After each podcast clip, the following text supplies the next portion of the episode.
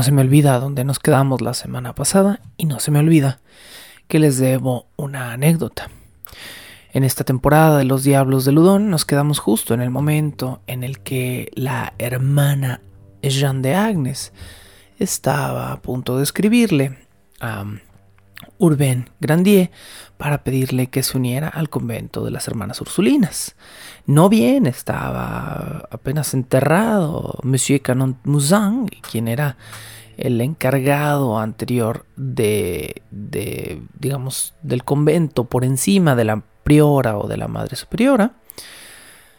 La hermana Jean de Agnes mandó llamar a Urbain Grandier para poner en marcha su plan de tener una especie de monseñor amante, rey del castillo, en su convento lleno de jóvenes monjas. La hermana Jeanne de Agnes le escribió a Urbain Grandier y Urbain Grandier le contestó, recordemos, unas cuantas semanas después, diciendo eh, gentil pero determinantemente que estaba demasiado ocupado con su propia parroquia para prestarle atención a Jean de Agnes, quien de alguna manera se había enamorado de la imagen idealizada que tenía de Urbain Grandier a partir de todas las historias que había escuchado de su persona. Al poco tiempo, les había dicho entonces, Madeleine de Bru, la esposa no oficial, vamos a decirlo, de Urbain Grandier, decidió ir a visitar a una pariente suya, a una sobrina suya específicamente, al convento de las hermanas Ursulinas, y al hacer esto, se topó cara a cara con Jeanne de Agnes. Jeanne estaba perfectamente segura de que ella iba a recibir de manera personal a Madeleine de Bru. No porque quisiera muy respetuosamente saludarla, ni porque tuviera la más mínima intención de, mm, pues, congeniar o platicar con ella, sino porque la veía como una verdadera amenaza. Madeleine de Bru, quien secretamente se había casado con el párroco Urbain Grandier, estaba viviendo el sueño que Eugène de Agnes quería para sí misma. Cuando Madeleine de Bru se aproximó a las puertas del convento de las hermanas Ursulinas para ir a visitar a su sobrina, Jean de Agnes recibió personalmente a la Madame y antes de que pudiera siquiera cruzar a través de las puertas del convento, la priora la recibió gritándole que era una puta ramera libertina pervertidora de sacerdotes, agente del más grande de todos los sacrilegios. Y después de esta cita, la corrió de inmediatamente del terreno de su abadía, hecho que mm, un par de semanas después puso, por supuesto, a la hermana Jeanne de Agnes en el radar de los conspiradores, de los enemigos de Urbain Grandier. Y dado que la priora también había sido una pues persona muy cercana al tío del esposo de la joven Philippe, de repente comenzó a formarse una nueva alianza en un juego con un tablero lleno de intrigas. Bienvenidos a un nuevo episodio de Bajo el Puente del Troll, donde continuamos con esta temporada de Los Diablos de Ludón, una temporada que comienza un poco a fuego lento, con una serie de intrigas personales y que poco a poco, pero específicamente en este capítulo, se va convirtiendo en una historia que me parece totalmente única. ¿Qué pasó después de este enorme incidente con, con la hermana este, Jean de Agnes? Bueno, le sucedió a Jean de Agnes algo muy, muy similar a lo que le había sucedido a Urbain Grandier con la joven Philippe. Recordemos que en nuestro primer episodio, cuando Grandier embaraza a Philippe, inmediatamente él describe en sus notas haber sentido una especie de cambio de disposición. En el momento en el que ella le dice estoy embarazada, él odia a esta mujer que en algún momento había quizá podido desear o amar. Lo mismo o algo muy, muy, parecido sucedió con Jean de Agnes, quien en sus notas nos explica que después de haber recibido el rechazo a, la posición dentro de la abadía de las hermanas ursulinas de Urbain Grandier, comenzó a odiar a un hombre que alguna vez había idealizado y que alguna vez pues pudo o habría podido amar de haberse dejado. También eh, se atrevió a declarar la hermana Jeanne de Agnes que su mentor, Canon Musa, había vuelto en sus sueños para hacer una especie de penitencia desde el purgatorio, pero lo había hecho mostrándole el rostro de Urbain Grandier. Esta es la primera mención a una situación sobrenatural en la situación de Ludon y viene con la hermana Jeanne de Agnes. Esto es muy importante porque a partir de aquí el caso va a cambiar muchísimo. La hermana Jeanne de Agnes es la primera participante, la primera jugadora del tablero que hace un comentario, una mención sobrenatural con respecto a la situación de Urbain Grandier. Antes de esto, él era simplemente desde una perspectiva social un hombre horrible, pero no era un diablo, no era un demonio de ninguna manera. Es con Jean de Agnes que por primera vez es mencionado como una entidad demoníaca, de alguna forma. Lo que sigue ahora en la historia comienza entonces como una extensión por el amor de Jean de Agnes a las bromas pesadas. Recordemos que Jean era una mujer con un cierto complejo de inferioridad por su estatura, por su joroba. Era una mujer que tenía ciertas deformidades, que era muy ingeniosa y que gustaba de jactarse de su propio intelecto. Eh, dentro de el, el medio eclesiástico para ponerse en una situación de superioridad y le gustaba jugar bromas a la gente. Su siguiente broma comenzaría con la negativa de Urbain Grandier a dirigir la abadía y con la aparición de Madame de Bru, pero esta broma llegaría muchísimo más lejos.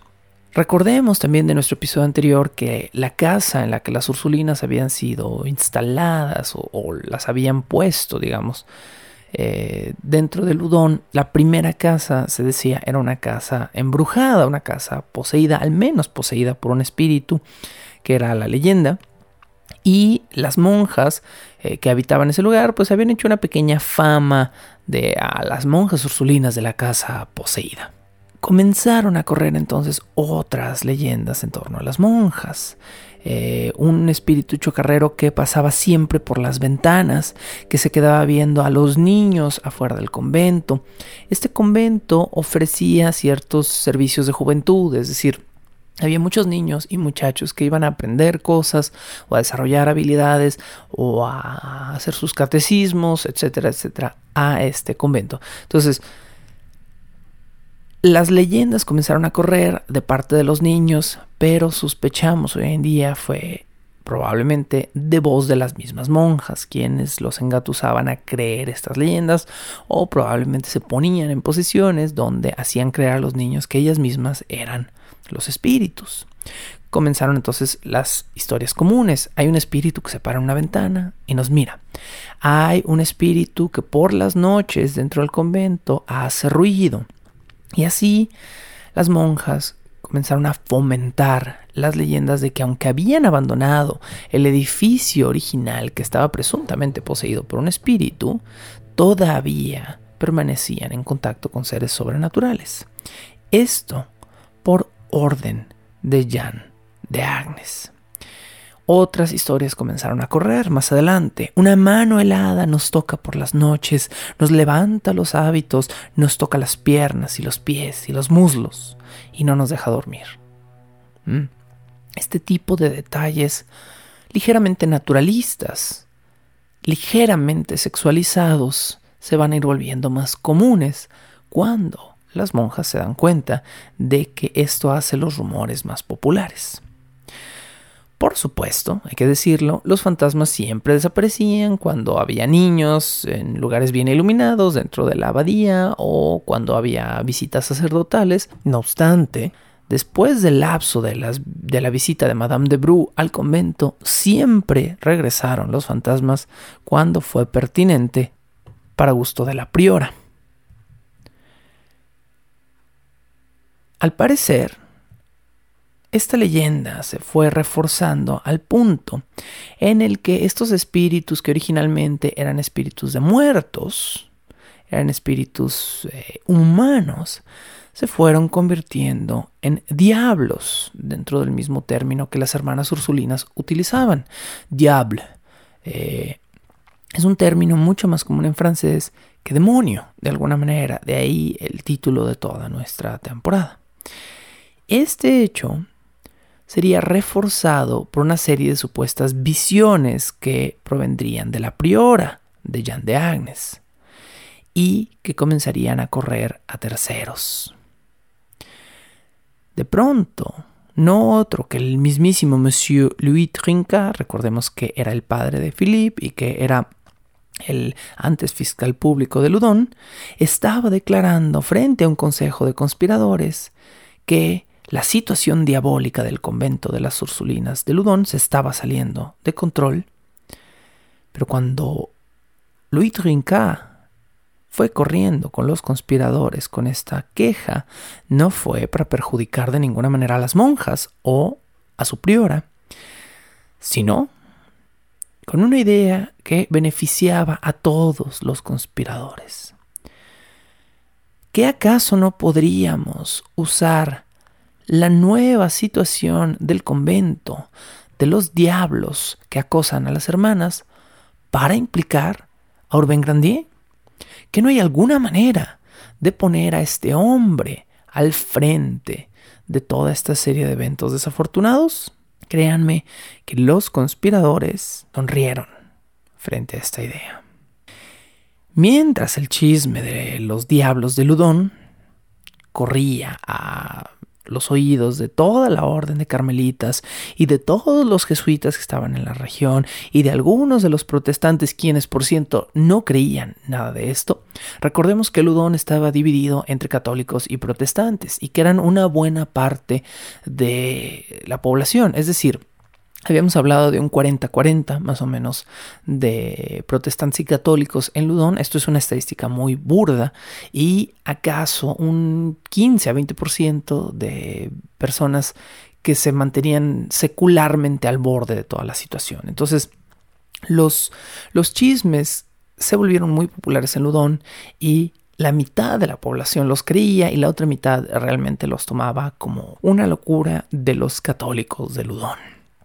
Pero los avistamientos del convento de repente se estaban saliendo de las paredes, porque ahora las mismas hermanas ursulinas habían sido poseídas por los diablos. Si de repente estos seres no eran simples espíritus humanos, sino diablos que eran capaces de doblegar la voluntad de los seres humanos, las hermanas ursulinas ahora habían sido poseídas por estos diablos y ellas a gritos en plazas públicas y calles y en clases con sus mismos alumnos de catecismo, habían comenzado a culpar abiertamente a Urbain Grandier de sus posesiones. Fue él, el sacerdote que hizo un pacto conspirando con el mismísimo Satanás, quien nos convirtió a nosotras, todo un convento de mujeres pías y dignas, en un grupo de riesgo a caer de la gracia divina. ¿Se dan cuenta de lo veloz que fue esta escalación? Me imagino, pasamos de un pueblo chismoso donde todo el mundo se acostaba con todo el mundo a una situación de posesión demoníaca de 0 a 100 en 5 segundos. Mientras las monjas del convento comenzaban a acusar públicamente al párroco, el mismo Urbain Grandier escuchó los rumores y no hizo nada más que reírse y subir los hombros. Porque era absurdo.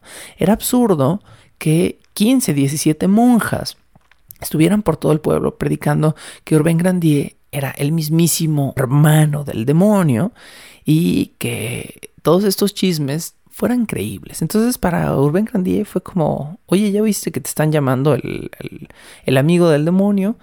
Y pues para Urbain Grandier fue como, pues sí, pero pues obviamente es ridículo. Fue ridículo hasta que Canon Miñón, el nuevo fiscal público, llamó de nuevo a un proceso legal. Y este proceso legal implicaría a Urbain Grandier.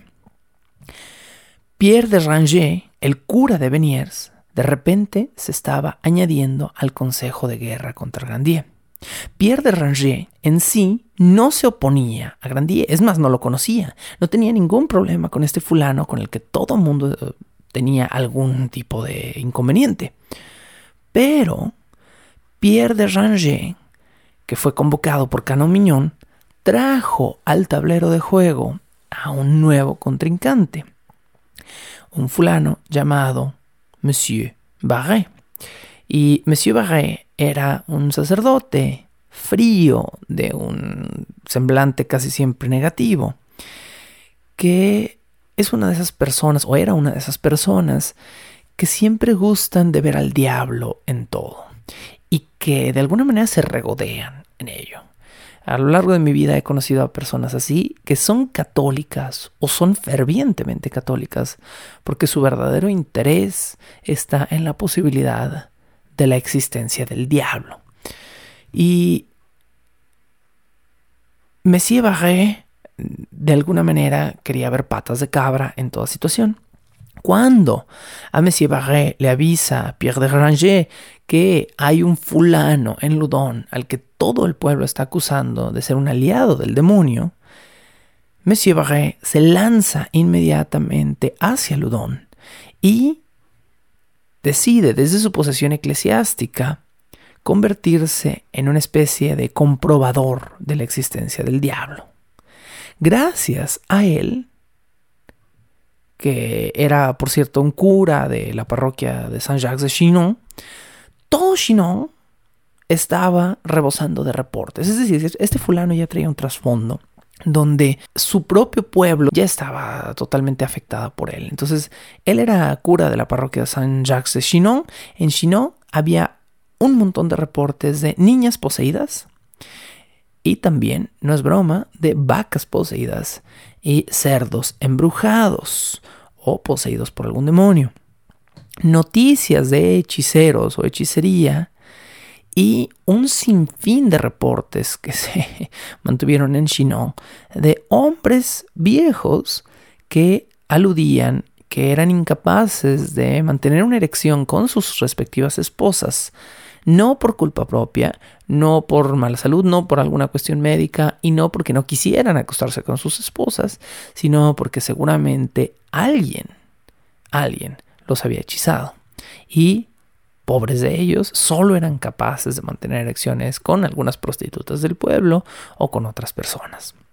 Este es el tipo de reportes que florecían en torno a Monsieur Barré y este fue el tipo de hombre que corrió hacia Urbain Grandier interesado en que fuera verdaderamente un aliado del diablo. La invitación de Barré por medio de Ranger al círculo de guerra no vino en vano. Barré había realizado exorcismos a puerta cerrada y cuando llegó a Ludon comenzó a exorcizar, presuntamente, a algunas de las monjas ursulinas. Pero, dado que Ranger era un creyente del exorcismo a puerta cerrada, no resultó verdaderamente conveniente para las hermanas de Ludon. ¿Por qué? Porque los exorcismos eran a puerta cerrada y esto no le estaba sirviendo a nadie. ¿Qué tal? sugirieron ahora los conspiradores. ¿Qué tal si abriéramos las puertas del convento de Ludon e hiciéramos públicos todos los exorcismos? Ahí hay una gran idea. bajo el puente del troll.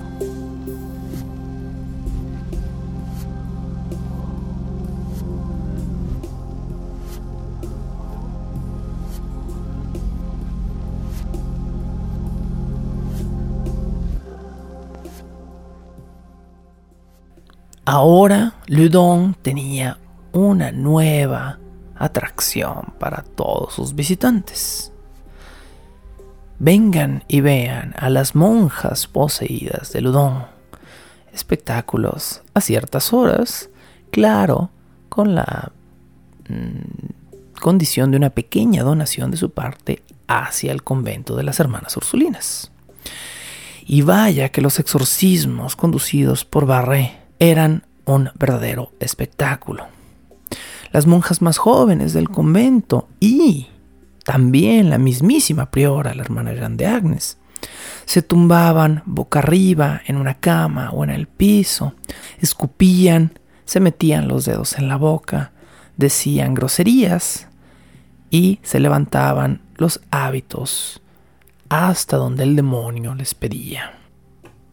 Tan rápida se corrió la voz sobre los exorcismos y tan exitosa fue este modelo de espectáculo que el convento de las hermanas Ursulinas tuvo que ampliar funciones, por decirlo de alguna manera, en las cuales siempre hubiera un sacerdote y una monja disponibles para realizar algún pequeño show, de manera que aumentaran los diezmos.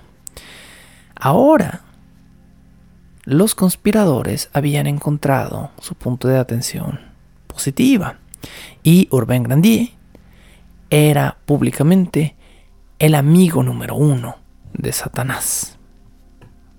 Se dice que Barré y las monjas quedaban fatigados luego de un día completo en el cual tenían que dar múltiples funciones para entretener a sus audiencias.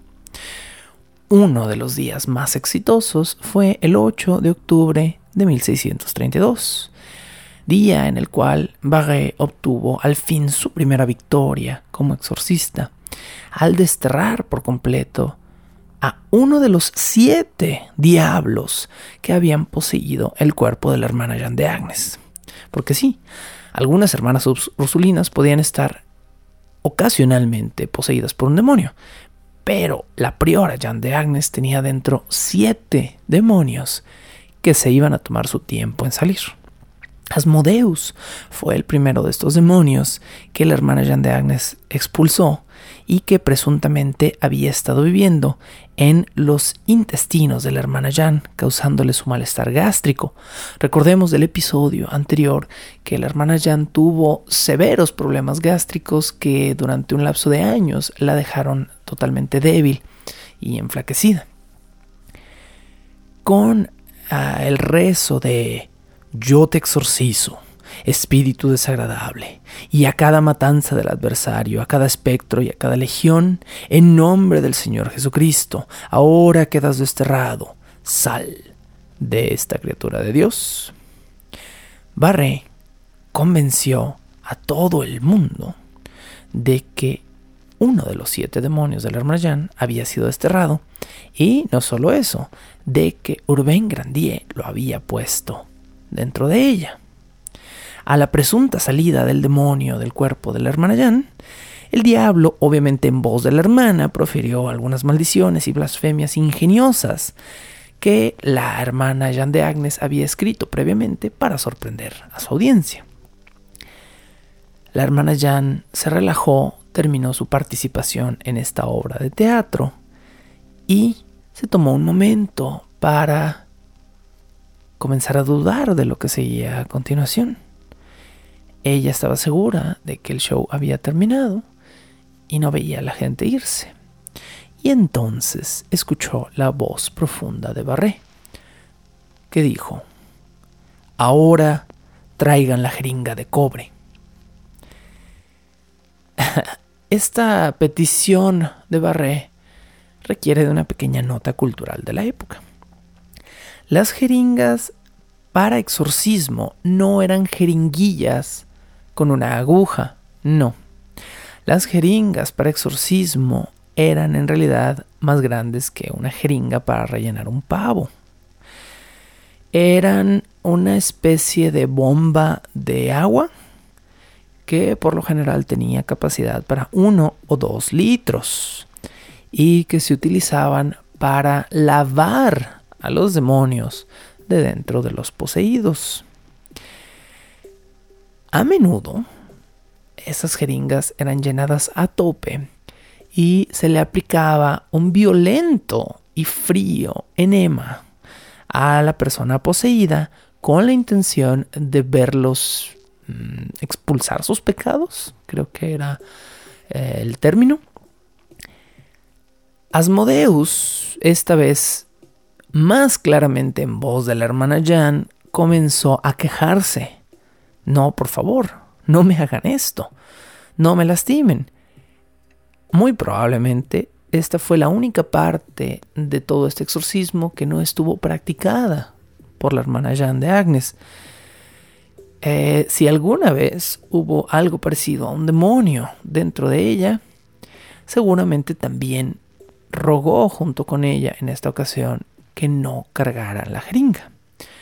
No obstante, el sacerdote y sus ayudantes cargaron una jeringa con un litro completo de agua bendita y unos minutos después de sus ruegos le aplicaron enfrente de una audiencia a la hermana Jean de Agnes un enorme enema sagrado.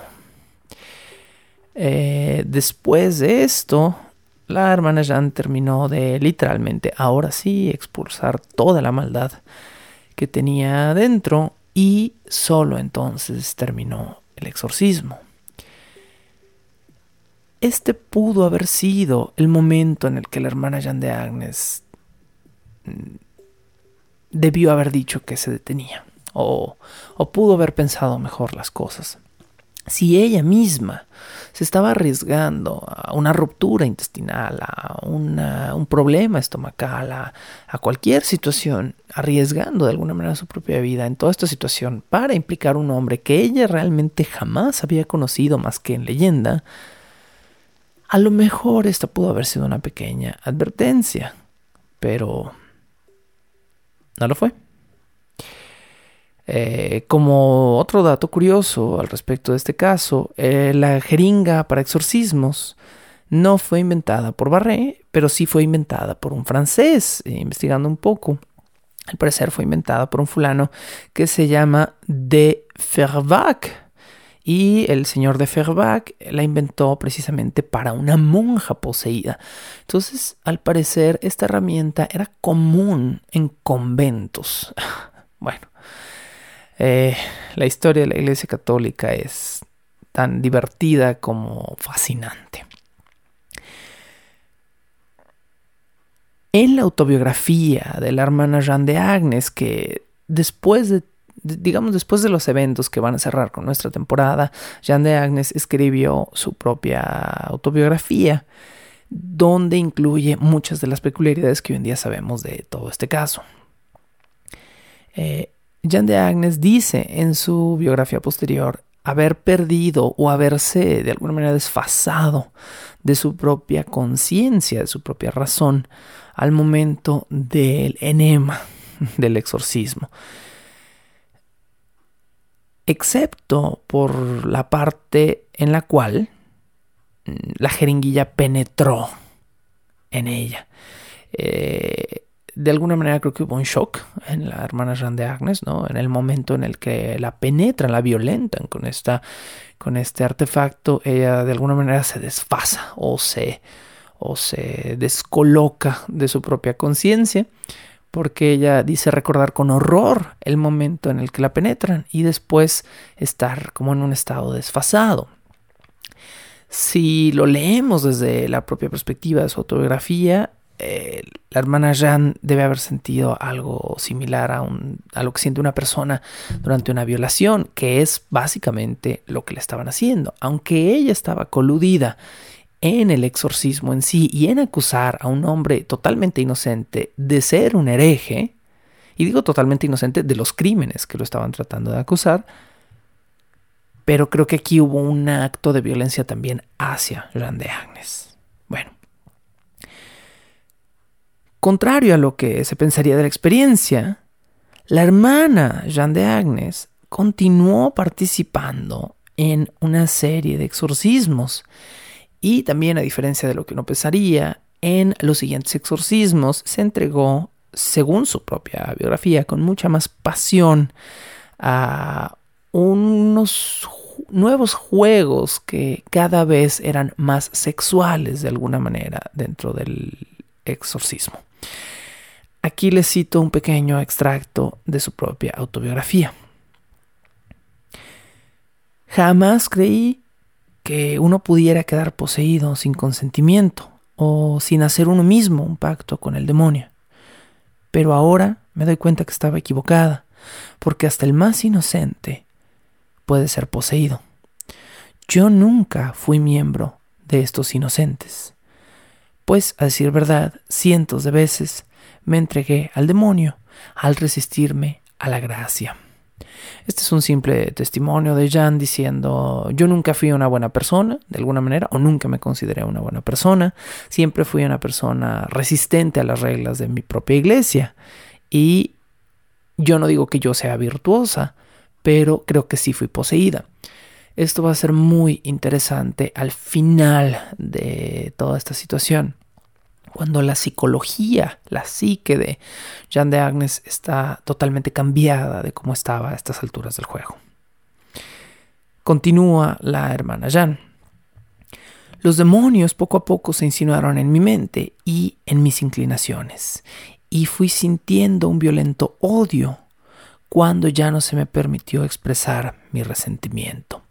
Esta también es la hermana Jan diciéndonos yo era una persona explosiva, yo era una persona expresiva de alguna manera y en el momento en el que algo, algo expresivo no se me permitía, yo, yo reventaba y los exorcismos me sirvieron, según ella, para liberarme de estos demonios. Bueno, para mí, de alguna manera, todo lo que acaba de decir Jean de Agnes en su autobiografía es la racionalización del odio que Jean de Agnes había sentido injustamente o injustificadamente para con Urbain Grandier por medio de la misma fantasía que ella había ayudado a crear y que ahora era secundada por Barré y por las monjas y por el padre Surín quien estaba a punto de llegar al tablero.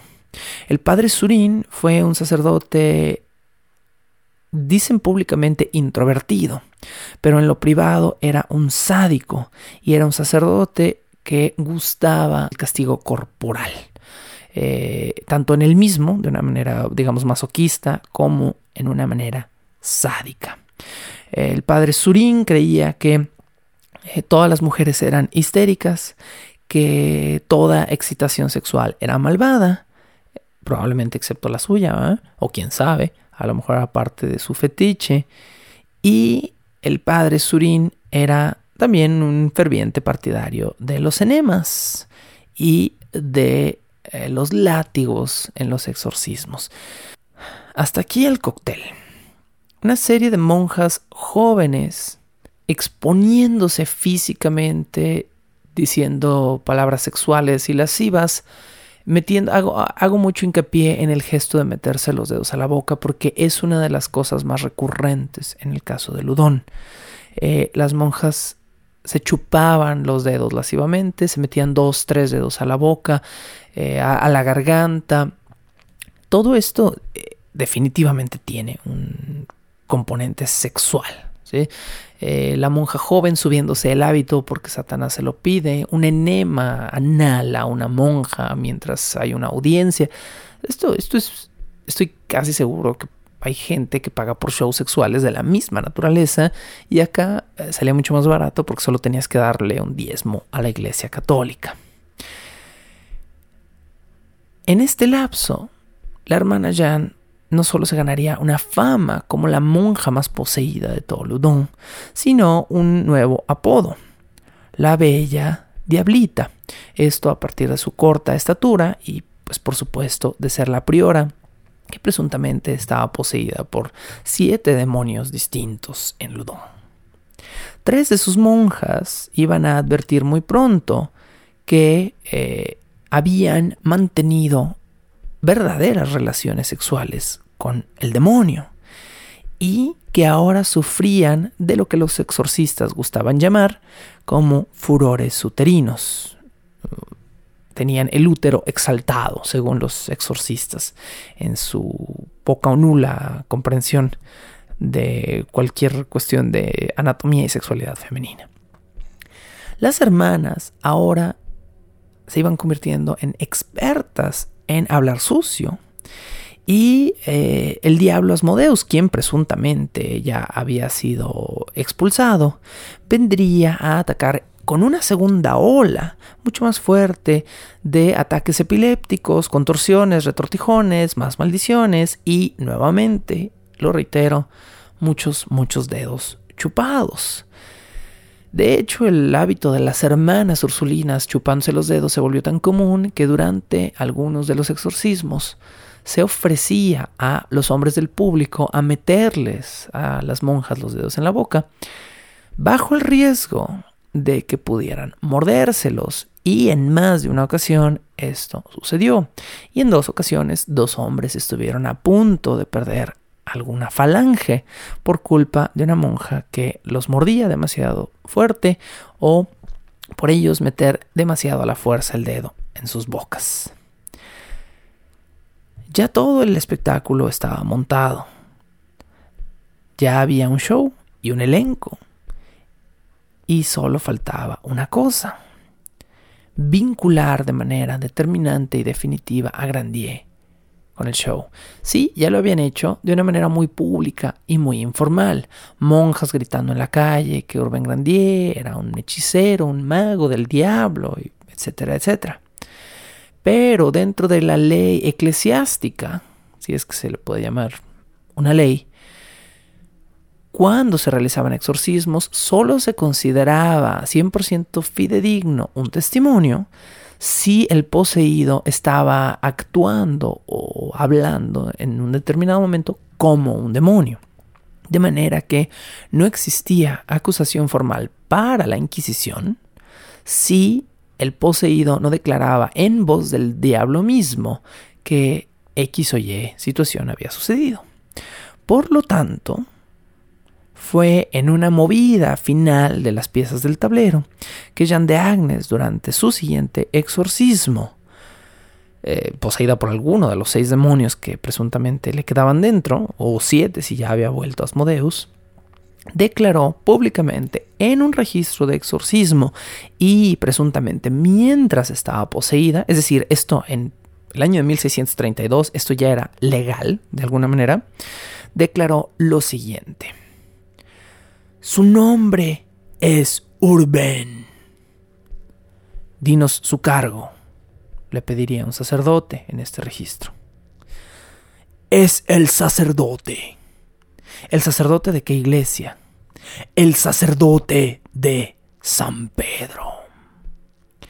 Y con esta dramática declaración, la hermana Jean de Agnes, en su propia voz, condenaría ahora sí, para siempre, a Urbain Grandier. Bajo el puente del troll.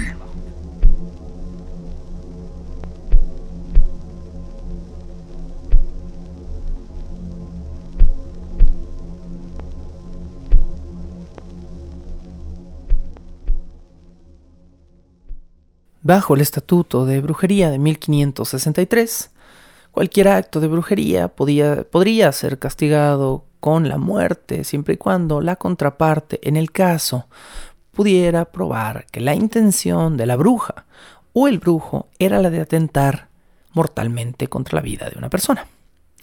Esta ley, que me parece bastante absurda, sería reemplazada por una mucho peor en 1603, esto es unos 30 años antes del año en el presente en el que nos estamos situando con Urbain Grandier.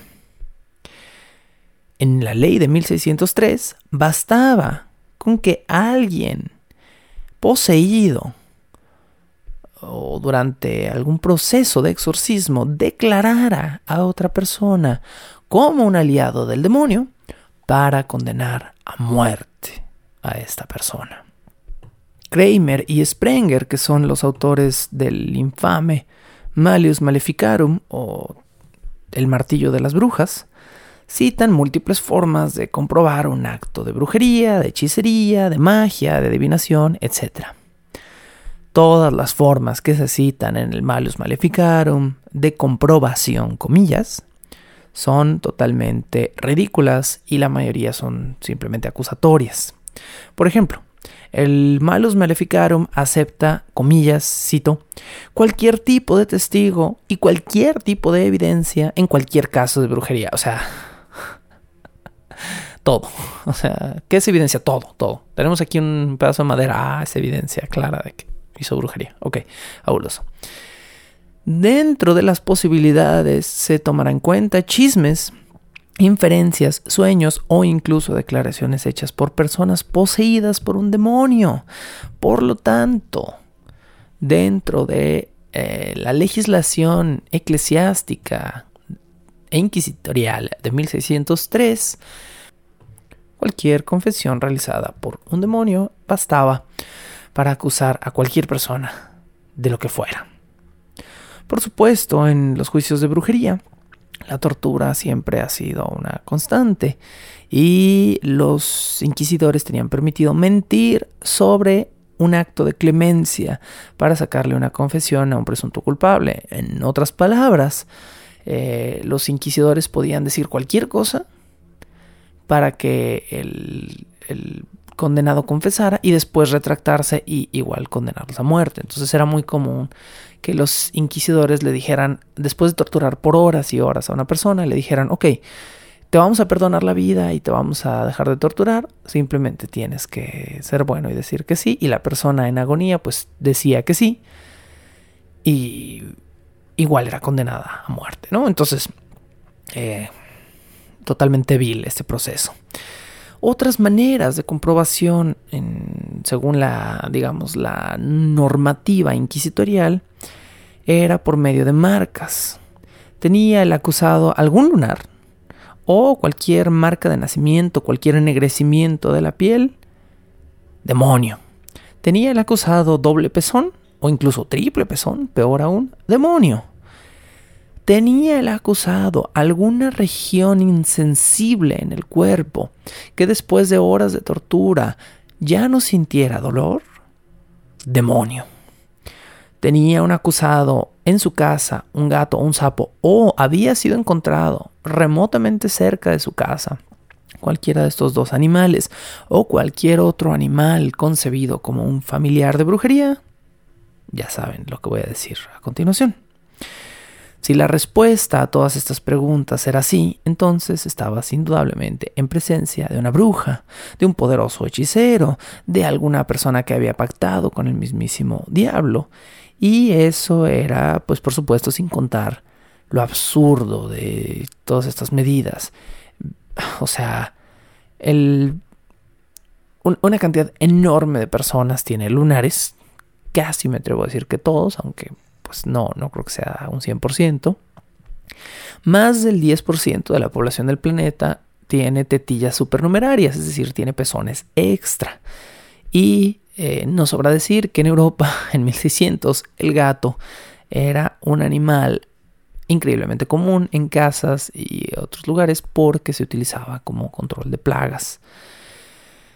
Entonces, bueno, era como eh, bastaba con que alguien fuera sospechoso para que existieran las pruebas para que fuera acusado. Los inquisidores también tomaban en cuenta enfermedades, por ejemplo, tempestades. Mm, había una fuerte tempestad que no era común en ese mes del año. El diablo está de alguna manera involucrado. ¿Por qué? Porque eh, cualquier situación que se saliera del control de la iglesia implicaba que Dios no estaba involucrado. Entonces tenía que ser un acto del demonio. Y más adelante vamos a hablar precisamente de esto, precisamente de cómo los inquisitores eran tan ingenuos, tan estúpidos en esta cuestión, que ellos mismos confundían la voluntad de un Dios todopoderoso, que es en lo que ellos creen, con el permiso de Dios para dejar que los demonios habiten la tierra. Las tormentas fueron eh, las causantes de algunos serios problemas en la Europa de aquel entonces. Pero ¿qué no se supone? Toquemos el tema de una vez, porque dije que lo voy a decir después y luego se me olvidan estas cosas. Dentro de la misma, digamos, mística inquisitorial, se supone que ni un solo cabello se mueve en la cabeza, dice la Biblia, de un ser humano, si Dios no lo quiere. Entonces, ¿cómo es posible que un demonio llegue y posea por completo a una persona? La lógica, y estoy usando esta palabra de manera muy libre, me atrevo a decir, la lógica de los cazadores de brujas era la siguiente. No es que Dios no sea todopoderoso y no es que se le estén yendo las cabras al monte y se le vaya el pedo y permita que un demonio posea a una persona. Ah, no, no, no. Los diablos claramente van y hablan con Dios y le piden permiso a Dios de manifestarse. Y Dios permite la manifestación demoníaca y las posesiones a niños y a pobres monjas porque quiere poner a prueba a todos los hombres en su libre albedrío y dejarlos caer en las garras del demonio si es que no son lo suficientemente fuertes para resistirse. Por lo tanto, por lo tanto, los demonios están trabajando bajo permiso divino en hacer el mal en la tierra. Y por lo tanto, un diablo que estaba poseyendo a una bruja venía con el mismísimo permiso de Dios. Entonces era un testigo confiable. Eh, ahí la lógica, de nuevo, es una palabra un poco extendida para esta situación. Una bruja, según los textos del Malius Maleficarum, puede volverte estéril o puede enfermarte con solo colocar un dedo encima de tu bote de leche o de los huevos que llevabas a casa y volverte inmediatamente impotente, que era una de las más grandes creencias y más grandes machismos de la brujería en la Europa medieval, o ya en este caso casi renacentista, ¿no? Eh, la impotencia era una de las sintomatologías más comunes en los juicios de brujería porque, pues por supuesto es un elemento masculino, ¿no? Es un elemento masculino. Este, la bruja femenina atenta contra la masculinidad del hombre y lo obliga a volverse infiel, a solo tener erecciones con otras mujeres, a abandonar su eh, deber como devoto esposo en su casa. Entonces siempre es la mujer quien tiene la culpa de la falla biológica del hombre, ¿no? De alguna manera. La, la impotencia entonces era una de las, de las consecuencias más comunes y eh, una bruja también podía matar animales, se creía, o podían de secar animales de su leche, por ejemplo las vacas, las ovejas, eh, se, las, se asustaban las vacas o las ovejas, se les secaba la leche y esto pues casi siempre seguramente era culpa de una bruja. ¿Y a quién voy a culpar? Pues a la esposa del vecino porque el otro día me miró feo o no me quiso responder sexualmente.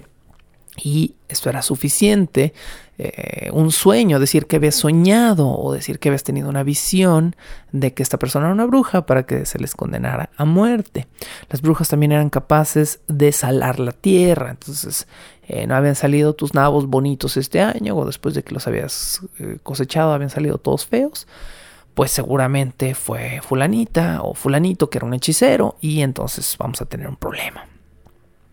Durante el verano de 1644, esto ya es posterior al caso de Ludon, pero es un pequeño paréntesis que me interesa platicarles, eh, también en Francia, en, una región llamada Vaughan, eh, escríbase totalmente diferente a como la palabra en inglés, eh, hubo reportes de casos de brujería luego de que una muy fuerte tormenta de granizo que no debió haber caído en una cierta temporada acabó con todas las cosechas de la región. La gente estaba frustrada, la gente estaba asustada porque no iban a tener comida para ese invierno y en su propia inconsciencia y en su propio egoísmo y en su propio terror, decidieron darle voz a un niño de 17 años de edad, un chavito de 17 años de edad que eh, presuntamente era una especie de evidente o de sabio.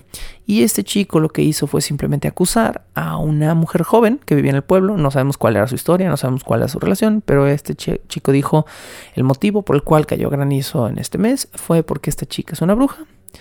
Y sin juez, sin juicio, sin inquisición y con todo el permiso de la ley, supongo, porque no hubo consecuencias para nadie, los granjeros, junto con este chico, se lanzaron a casa de esta muchacha y la mataron a golpes.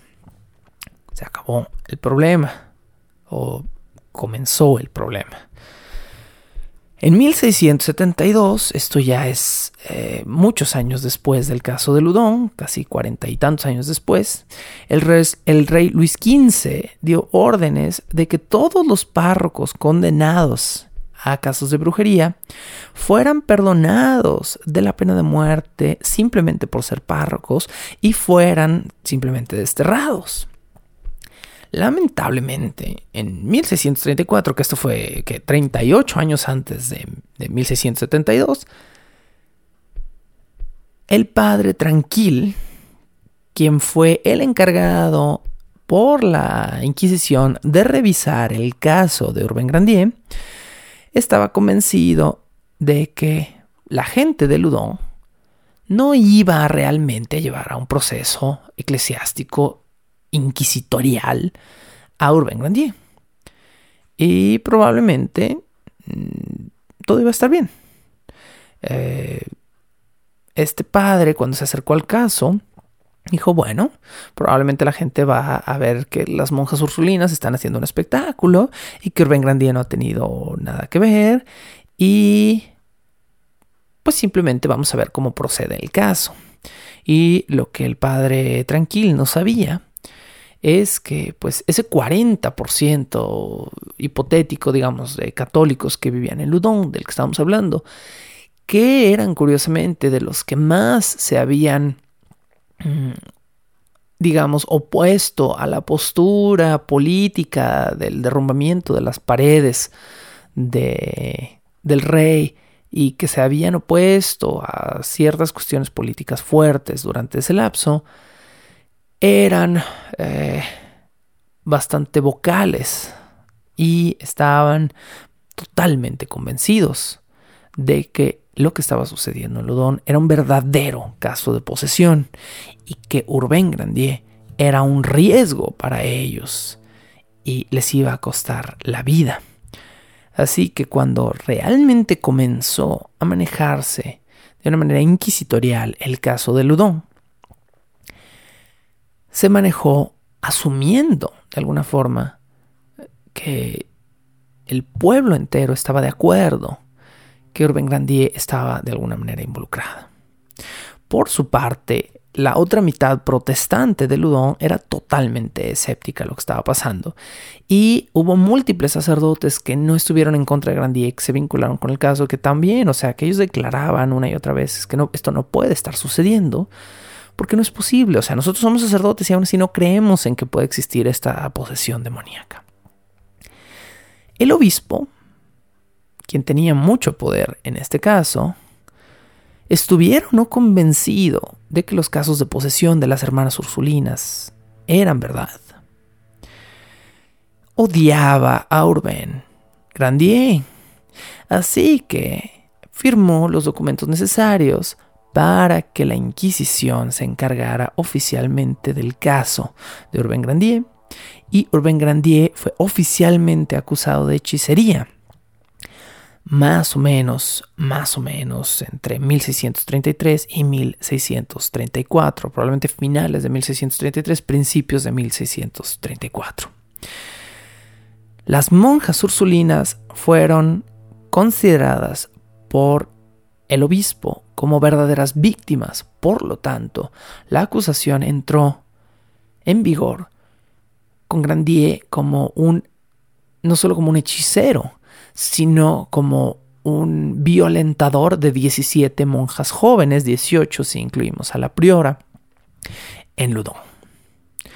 Mignon y Barré, que fueron los sacerdotes de Barré, bueno, recordamos que era el, fulano este que había atendido los primeros exorcismos, y eh, Canon Mignon, eh, uno de los que le habían echado eh, por ahí el grito. Estos sacerdotes que se encargaron de los exorcismos de las hermanas Ursulinas presentaron una orden de arresto oficial emitida por el mismísimo obispo junto con un gato.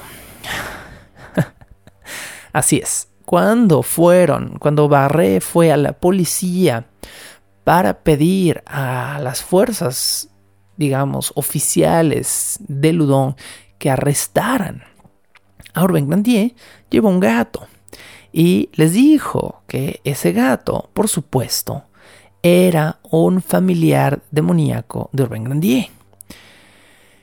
No les dijo la verdad, que era un gato llamado Tom, que vivía en el convento de las hermanas Ursulinas, que era muy tranquilo, que era muy dejado, y que se dejó transportar en brazos hasta la prisión de Ludón para hacer mucho más dramática la orden de arresto de Urbain Grandier.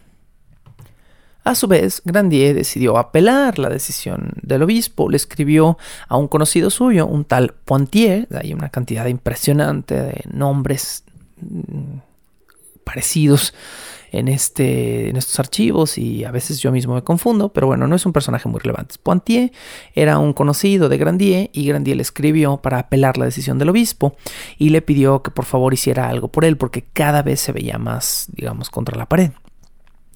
Si algo se logró con esto, fue que Miñón, por lo menos, ya no iba a realizar más exorcismos y que los exorcismos por un lapso ya no se realizaran públicamente. Entonces la apelación de Grandier realmente sirvió de algo. Grandier aplacó un poquito a los perros, eh, mitigó un poco la tormenta, podríamos decir, y logró que, pues, por lo menos por un tiempo, los exorcismos se condujeran a puerta cerrada o no se condujeran en lo absoluto, porque pues ya cuál era el interés de las Ursulinas en seguir haciendo estos exorcismos si ya no había diezmo, ya no había show y que al menos, al menos, eh, Miñón ya no estuviera involucrado. Entonces, iban a mandar a un nuevo exorcista para que viera si la situación se estaba conduciendo de forma oficial. Pero para estas alturas del juego, la, la actitud de las hermanas Ursulinas se había vuelto tan excéntrica que Ludon ya era conocido por sus ursulinas poseídas. Según múltiples reportes, por ejemplo, la hermana Claire, no la conocemos más que por ese nombre, se había comenzado a reír histéricamente en momentos en los que nada gracioso sucedía durante una misa o durante un bautizo. La hermana Marta y la hermana Luis de repente se agarraban a golpes en medio de alguna procesión o simplemente se ponían a maldecir a todo pulmón a medias de una ceremonia. Y Ludon había comenzado a sonar en el mundo entero como el lugar donde sus conventos eran más bien como manicomios. La práctica de meterse los dedos lascivamente en la boca se había convertido en la constante favorita de las monjas de Ludón, quienes, como les mencioné en ocasiones anteriores, ya habían comenzado a morder a hombres y a sacerdotes que presenciaban o que participaban de alguna manera en los exorcismos. Y eh, justo antes de que se cerraran estos exorcismos a puerta abierta, uno de los sacerdotes invitados a ver uno de los eventos que metió un dedo en la boca de una de las monjas, vayan ustedes a saber por qué, estuvo a punto de perder para siempre el pulgar.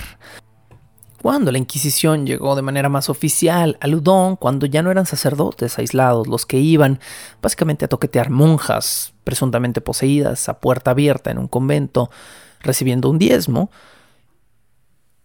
la situación sí se veía fuera de control. Entonces, eh, la apelación de Grandier sirvió por lo menos para poner un poquito de alto a aquel show ridículo. Se detuvieron entonces los, los exorcismos públicos, pero además se llamó a un doctor que examinó a todas las hermanas ursulinas, incluida su priora, y el doctor afirmó que no había ni un solo síntoma verdadero de presunta posesión entre las hermanas hizo una declaración firmada en diciembre de 1632. Este es el punto exacto en el que al padre Miñón se le prohíbe continuar con los exorcismos y durante los primeros meses de 1633 las monjas detuvieron por completo sus ataques de posesión. ¿Por qué? Porque mientras estuvieran poseídas, una monja podía hacer lo que quisiera, podía gritar y chuparse los dedos y escupirle a la gente y maldecir y decir eh, todo tipo de cosas sexuales. Pero cuando presuntamente, por orden oficial de la Inquisición, no estabas poseído, esto te podía costar tu cargo. Y de repente, las hermanas ursulinas volvieron a portarse muy, muy bien. Pero esto provocó un efecto totalmente indeseado en la abadía. La abadía se quedó sin espectáculo, sin pupilos, sin shows y por lo tanto sin dinero. Y cuando la iglesia se queda sin dinero, créanme, va a encontrar la forma de volver a hacer fluir los billetes. Con esto cerramos el episodio de hoy de Bajo el Puente del Troll y continuamos la siguiente semana para ver hasta qué niveles está dispuesta a llegar la gente por decir que tiene razón, que no se quedó abajo y que ellos tuvieron la última palabra. Y esta es también mi última palabra. Gracias por escuchar y hasta la próxima semana con Bajo el Puente del Troll. La locución, la producción y la música original de este programa son creadas por Sergio Vicencio. Ve a patreon.com diagonal Sergio Vicencio y apoya este podcast para obtener horas de contenido adicional. ¿Quieres comisionar cápsulas, episodios o incluso temporadas completas o comprar contenido digital debajo del puente del troll? Ve a coffee.com diagonal Sergio Vicencio y encárgate de decirme qué hacer. Es coffee, K-O-F-I.com diagonal Sergio Vicencio. Búscame como arroba recuadro blanco en Twitter e Instagram o como Sergio Vicencio en YouTube para darme tu opinión sobre este podcast.